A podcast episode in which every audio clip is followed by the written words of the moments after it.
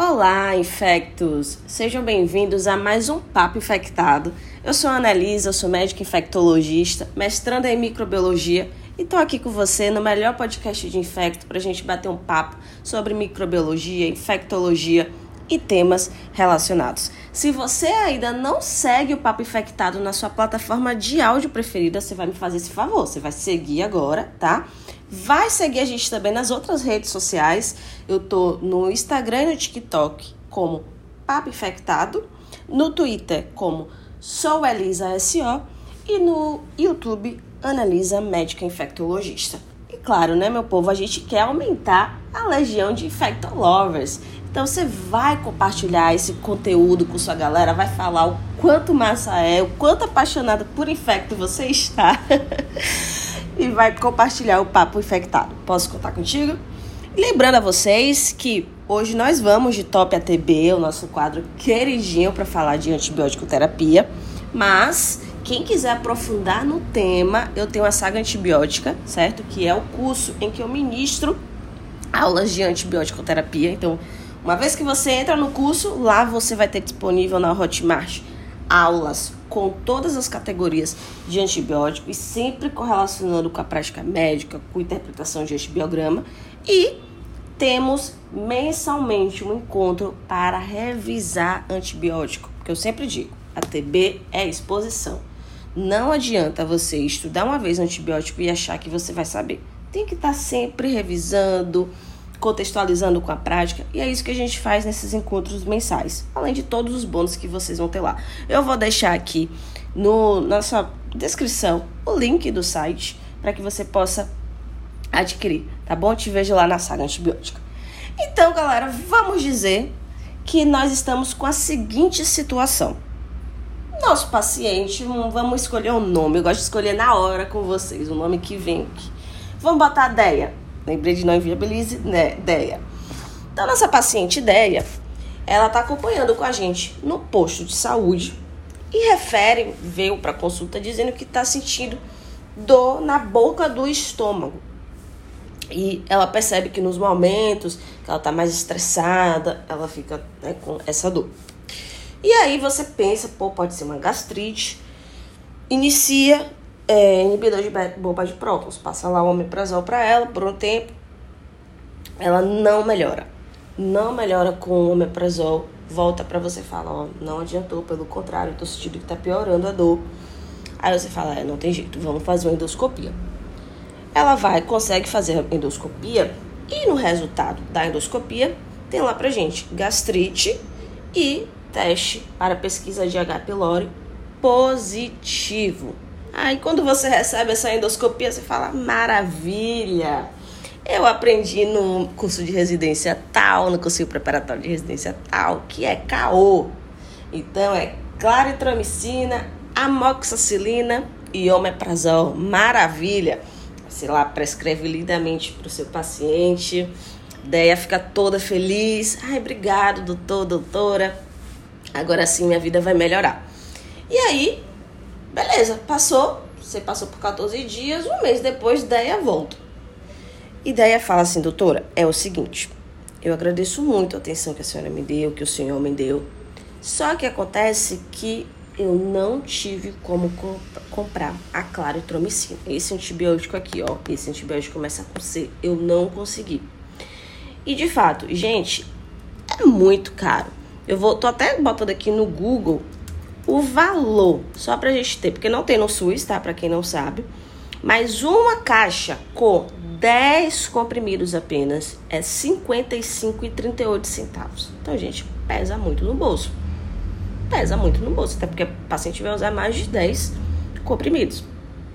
E a ideia traz esse dilema pra gente. Eu não tive como tratar, porque eu não tive como comprar H. pylori. Ou comprar H. pylori, não comprar claritromicina. A moxicilina eu peguei aqui no posto, o meprazol também, mas sem condições dessa claritromicina. E aí, meu povo, essa situação é uma situação muito recorrente. Muito recorrente. Aconteceu comigo no PSF quando eu trabalhava lá na atenção primária, logo na época de recém-formada. Recentemente, uma aluna minha do curso da saga antibiótica veio falar comigo que presenciou essa situação. E o, o grande lance é que assim, gente, a gente não pode ficar só no decoreba. Porque você ficou lá no decoreba do cursinho caô, ok, maravilha. Só que o nosso paciente, ele tem particularidades que o caô, que o decoreba não vai resolver. Então a gente precisa ter o conhecimento de antibiótico terapia para que a gente possa ajustar. Ok, tá, o guideline diz isso, mas na realidade eu tenho isso. Como é que eu posso trabalhar? E, inclusive, foi por conta dessa situação que eu vivi lá atrás, na, na atenção primária, que me causou uma certa, né? Então, desde lá, eu passei pela residência de infecto, eu falei, não, gente, o ensino de antibiótico, o ensino de infectologia tem que ser mudado. Então, o papo infectado também cresceu muito dessa inquietação da minha parte. E aí, a gente vai hoje pontuar aqui o que é que a gente poderia, né? O que é que diz o guideline? Os guidelines fazem o quê? Mas o que é que a gente pode começar a pensar como alternativa para quando acontecer que a claritromicina não vai ter? O que é que no futuro a gente pode prescrever? Então eu achei um artigo muito interessante, como sempre eu vou deixar aqui para vocês. É um artigo de 2021 que é, ele fala o seguinte pra gente, o título, né? O tratamento ideal para Helicobacter pylori no presente e no futuro. É um artigo japonês, é bem curtinho, gente, seis páginas, vocês leem, então vale muito a pena. E aí, assim, só para contextualizar, H. pylori, né, Helicobacter pylori, é uma bactéria gram-negativa, flagelada, espiralada, que pode infectar os humanos. Para vocês terem noção, eu fiquei chocada com essa informação. Tem cerca de 4,4 bilhões de indivíduos infectados com H. pylori. É muita gente, velho. E aí, essa bactéria lá no estômago pode causar gastrite, pode causar úlcera péptica, linfoma do tecido linfóide gástrico associado à mucosa e câncer gástrico. Então, isso é muito crítico. A gente precisa intervir quando o paciente tem o teste com H. pylori positivo, porque se não tratado, gente, aquela gastrite, aquela úlcera pode virar um câncer. Então, é algo que a gente precisa, ó, simplesmente cortar esse ciclo, tá? E o tratamento, além de né, reduzir a incidência e a mortalidade por câncer gástrico, consequentemente, vai ser importante para melhorar a inflamação da mucosa, cicatrizar possíveis úlceras que tem ali, tá certo? Então, é fundamental o tratamento. O que é então que a gente tem disponível hoje no mercado para tratar H. pylori. O que é que os guidelines dizem pra gente? E aí nesse artigo ele tem um, uma, uma tabela, né? Que ele dá uma revisada. Tem o consenso de Maastricht, eu devo estar falando errado, obviamente, Florence, que eu vi que é, é alemão. E esse guideline alemão, ele bota como padrão ouro de tratamento o KU, claritromicina, amoxicilina ou e, né, inibidor de bomba de prótons. Eu falei ou porque aquele dá como opção que se você não puder fazer é, amoxicilina, você faz o metronidazol. Uma coisa interessante aqui para vocês falar, para falar para vocês é o seguinte, né? Pense para não ficar só no decoreba, H. pylori, Helicobacter pylori, ela é uma bactéria gram-negativa microaerófila. O que é isso? Que ela precisa de pouco oxigênio para sobreviver. Então, basicamente, ela é uma quase anaeróbia. Então, é uma bactéria gram-negativa quase anaeróbia. E aí se mostrou, né, por muito tempo que a tripla terapia, tripla terapia seria interessante para ela. Então, o inibidor de bomba de prótons lá para diminuir o suco gástrico, a inflamação, a claritromicina é um macrolíder que vai ter ação sobre gram negativo, então por isso que pega Helicobacter pylori. Lembra vocês que macrolíder não pega só atípico, pega também gram negativo. Óbvio que com um, um, espectro bem menor, mas vai pegar H. pylori. E a moxicilina fazendo aí esse sinergismo para cobertura de H. pylori, podendo a moxicilina ser substituída pelo metronidazol por conta dessa capacidade da H. pylori ser quase anaeróbio, porque o metronidazol ele só pega anaeróbio, né? Pode ser gram positivo, gram negativo, mas só anaeróbio. E aí você pode substituir por metronidazol por isso, por conta da, H. pylori ser quase um anaeróbio, tá certo? Aí ele já fala o seguinte, esse mesmo guideline, que se em áreas que a resistência à claritromicina for maior que 15%, você pode fazer terapia quadrupla. Que aí, quais são as opções? Inibidor de bomba de prótons, amoxicilina, claritromicina. E aí você pode fazer é, bismuto. Esse bismuto eu nunca vi na prática. Mas é basicamente um remédio que ele vai ter ação de ser bactericida e ser antiácido. Ele é um. Ele vai ter ação de eliminar a bactéria e também de inibir a produção de ácido. Então ele é um antiácido bactericida. Tá? Então, esse consenso alemão prioriza KU, certo? Em áreas em que a resistência à claritromicina é baixa. Tendo mais de 15% de resistência, vai fazer inibidor de bomba de prótons, bismuto e dois antibióticos, que geralmente é a e amoxicilina. O consenso de Toronto, Canadá, certo? E o consenso de americano dos Estados Unidos é a mesma coisa. Eles também vão dizer a mesma coisa. Ó, primeira linha, locais com baixa resistência a cláritro, KO.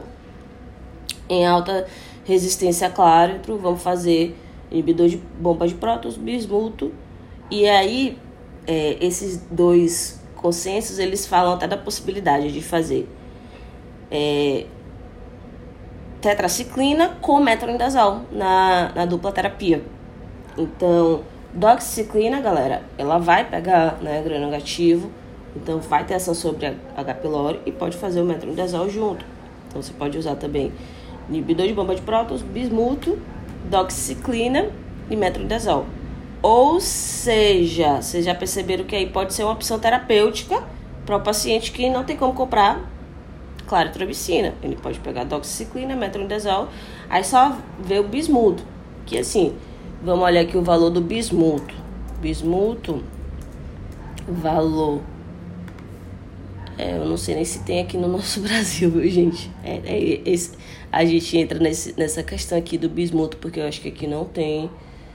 Vou botar assim: bismuto, comprimido, valor, para ver se tem. Aqui é tudo da real, tá? Tem, tem o bismuto comprimido. Agora o problema é que é caro também. O bismuto pode ser 84 reais. Então, entra na questão que realmente pesa no bolso. Mas, mas, mas, mas, mas, é, não tem, enfim. Mas enfim, esse artigo ele vai dar opção pra gente, calma. Mas pra, aqui já mostra pra gente uma coisa crítica, né? Os guidelines, eles não pensam em particularidades de pacientes de países pobres, sabe? Tipo, não tem, né? É, fica inclusive aí essa reflexão. E temos também é, o guideline chinês, que vai pregar a palavra do inibidor de bomba de prótons, bismuto e dois tipos de antibiótico. E o japonês também é inibidor de bomba de prótons, amoxicilina, mais claritromicina ou metronidazol. Então assim, em resumo, galera, os guidelines que nós temos disponíveis, eles vão priorizar ou tripla terapia, fazer inibidor de bomba de prótons, claritromicina e amoxicilina ou metronidazol, ou terapia 4, né, que quadrúpula, que aí vai ser inibidor de bomba de prótons é, e bismuto e pode ser claritromicina com metronidazol, doxiciclina com metronidazol, tá? tem essa possibilidade. Mas, ou seja, acaba sendo que não dá opção pra gente é, financeira. Então, esses são o, o, os esquemas dos guidelines. E aí, continuando, esse, esse artigo, ele acabou trazendo, resgatando aí, uma revisão sistemática que olhou né, desses tratamentos dos guidelines, qual é o melhor? Qual é o melhor realmente para erradicar, certo? E aí ele fala que o melhor, o melhor foi a terapia tripla, que é baseado no vono, vonoprazana, certo? Que não é nem nem o omeprazol que eu falei tantas vezes, né? O que ele mostrou que melhor teve a erradicação foi vanaprazana mais amoxicilina com claritromicina. Então, no lugar do omeprazol, tem essa vonoprazana, que já tem aqui no Brasil também. Depois, teve melhor erradicação, terapia quádrupla comitante, que é esomeprazol, amoxicilina, claritromicina e metronidazol. Seguido da terapia híbrida reversa. Terapia híbrida reversa, que é o dexlansoprazol, amoxicilina, claritromicina e metronidazol. Então, esses esquemas foram os que tiveram melhor eficácia de erradicação segundo a revisão sistemática. Mas você vê que continua tendo a claritromicina na jogada.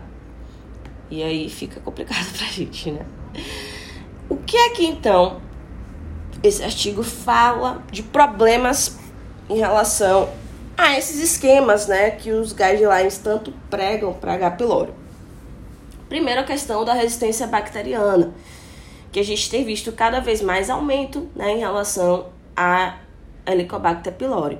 Para vocês terem noção, é, a OMS publicou um artigo dizendo quais são os patógenos prioritários que são resistentes a antimicrobianos. E eles dividiram essa lista em prioridade crítica, alta e média. O H. pylori, a Helicobacter pylori, resistente à claritromicina, foi classificado como alta, alta prioridade. Ou seja, está na mesma classe, classificação ali de um Enterococcus faeces resistente à vancomicina, o famoso VRE, o Staphylococcus resistente à meticilina, MRSA. Então, assim, velho, H. pylori resistente à claritromicina já é um problema. Que aqui no Brasil a gente ainda não tá vendo tanto, mas no mundo já é. E é um problema crítico. E temos visto também já H. pylori resistente ao metronidazol. Certo? E aí aqui fala que já tem mais de 15% de relato de resistência de H. pylori a metronidazol no mundo. Então, assim, é complicado. É muito complicado.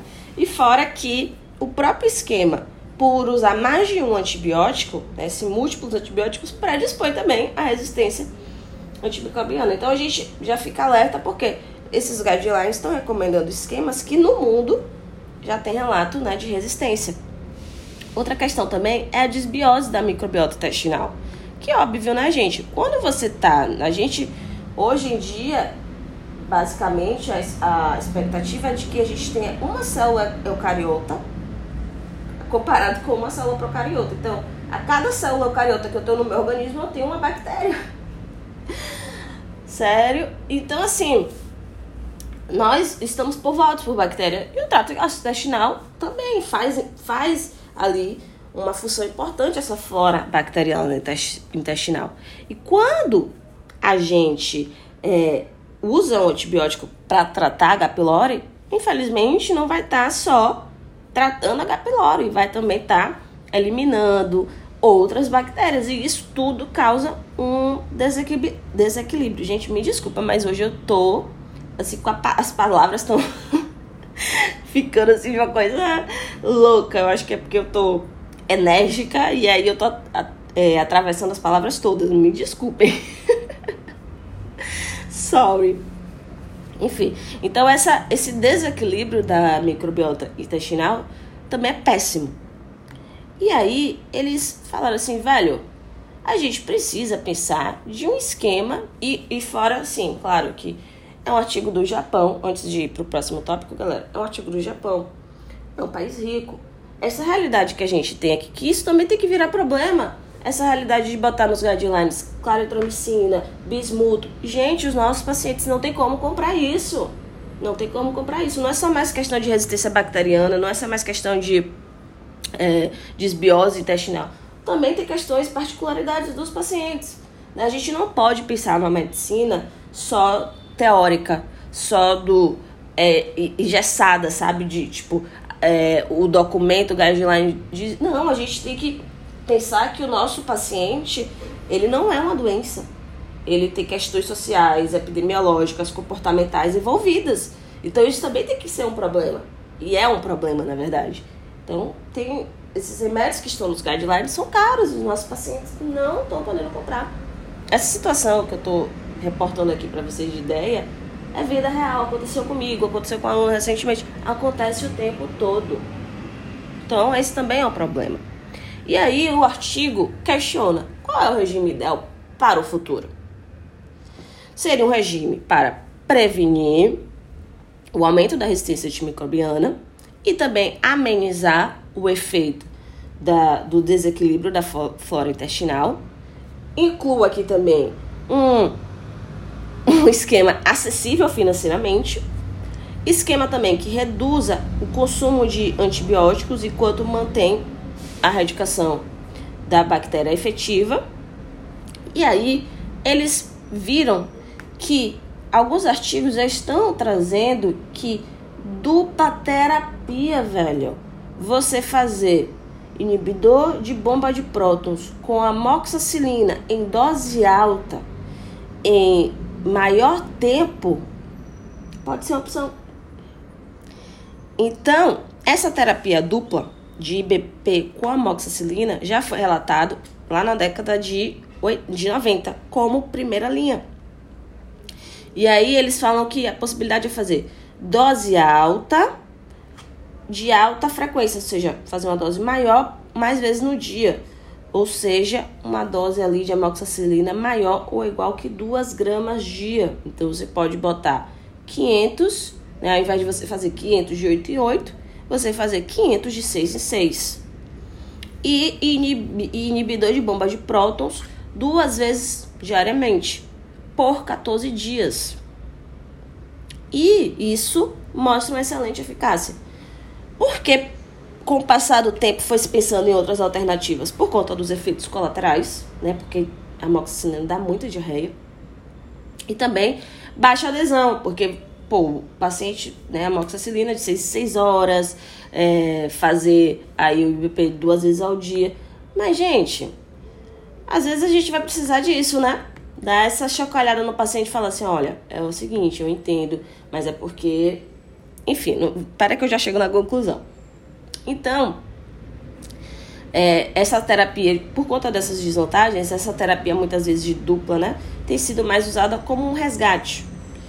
Outra possibilidade que ele fala também que seria interessante é você fazer, é, no lugar do IBP, fazer vonoprazana, né, ao invés do omeprazol, com amoxicilina. Né, mas esse vanoprazana, vamos ver quanto é o vanoprazana. Pera aí, vanoprazana valor. Não deve ser barato, velho. Ave Maria! 318 reais, não, viu? Ou seja, ele é muito bom. A gente viu aqui que a revisão sistemática mostra que maravilha, ele é ótimo para erradicação, mas não vai rolar. Não tem como, né? A pauta daqui não tem como. Então, aqui ele fala o seguinte: ó, vários estudos comparativos têm reportado que 7 dias de vonoprazana e amoxicilina dupla terapia é, que vai ser 20 mg de vanaprazana e 750 de amoxicilina duas vezes ao dia por 7 dias, teve uma taxa de erradicação de H. pylori de 85 a 93%, similar à terapia de vanaprazana é, com mais dois antibióticos, seja amoxicilina com metronidazol ou tetraciclina com metronidazol. Além disso, vanaprazana mais amoxicilina é, mostrou que causa menos impacto né, na flora intestinal. O que é que ele conclui para a gente? Terapia quadrupla com sem bismuto por 10 a 14 dias e terapia tripla com vonoprazana de 7 dias são recomendados. São os regimes dos guidelines que têm mostrado melhor erradicação, que realmente é o que se usa para né, a tratamento de Helicobacter pylori. Só que uma possibilidade futura interessante seria a dupla terapia, que ele foco aqui na vonoprazana com a moxicilina. Enfim, então assim, o que é que eu quero trazer para vocês aqui de reflexão? Que é, existem os guidelines, né? a grande maioria deles é botando caô, claritromicina, amoxicilina e omeprazol como primeira linha para o tratamento de H. pylori. Tem algumas possibilidades de fazer bismuto com é, IBP, mais toxiciclina, metronidazol, possibilidade também de fazer vonoprazana com é, amoxicilina, com claritromicina, enfim. Esses são os, os, os esquemas dos guidelines. Só que a vida real, ela é diferente, né? ela é muito diferente. Então, fica uma reflexão aqui. Se chega o meu paciente com esse relato de que não conseguiu comprar claritromicina, eu não vou ter como botar um bismuto na jogada, eu não vou ter como botar um vanoprazana na jogada, que o paciente não vai ter como comprar, né? Ou seja, os esquemas alternativos eu não teria como botar. Será que eu não poderia fazer um IBP duas vezes ao dia com amoxicilina, 2 gramas dia por 14 dias para esse paciente? Artigos já mostram que é uma possibilidade. Tem a questão dos efeitos colaterais, tem a questão da adesão que pode ser baixa, tem a questão de que não está no guideline. Mas a gente precisa tratar esse paciente e a gente precisa adequar a realidade dele. Então fica aqui a reflexão, será que não daria para fazer o IBP com a MOX? Você tá entendendo? Então, assim, eu, eu sempre acho que é muito interessante a gente ver esses guidelines, ler esses guidelines do exterior, mas sempre pensar qual é a realidade do nosso país, né? qual é a epidemiologia aqui, qual é as condições financeiras do meu paciente, tudo isso.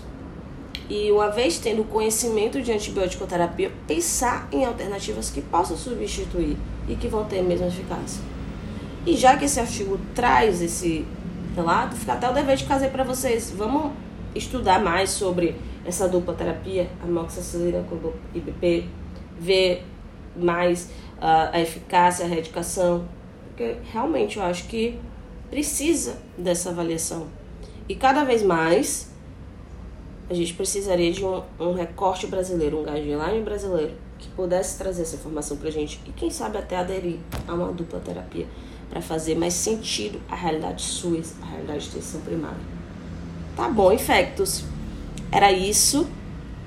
Eu adorei esse episódio foi, eu acho que traz muito para além da, da questão técnica, e, eu, e medicina é isso, né? Eu sempre falo, medicina é área de humanas, a gente ter essa perspectiva mais social também da área. Beleza? Foi um prazer e óbvio, a gente se vê no próximo Papo Infectado. Beijão!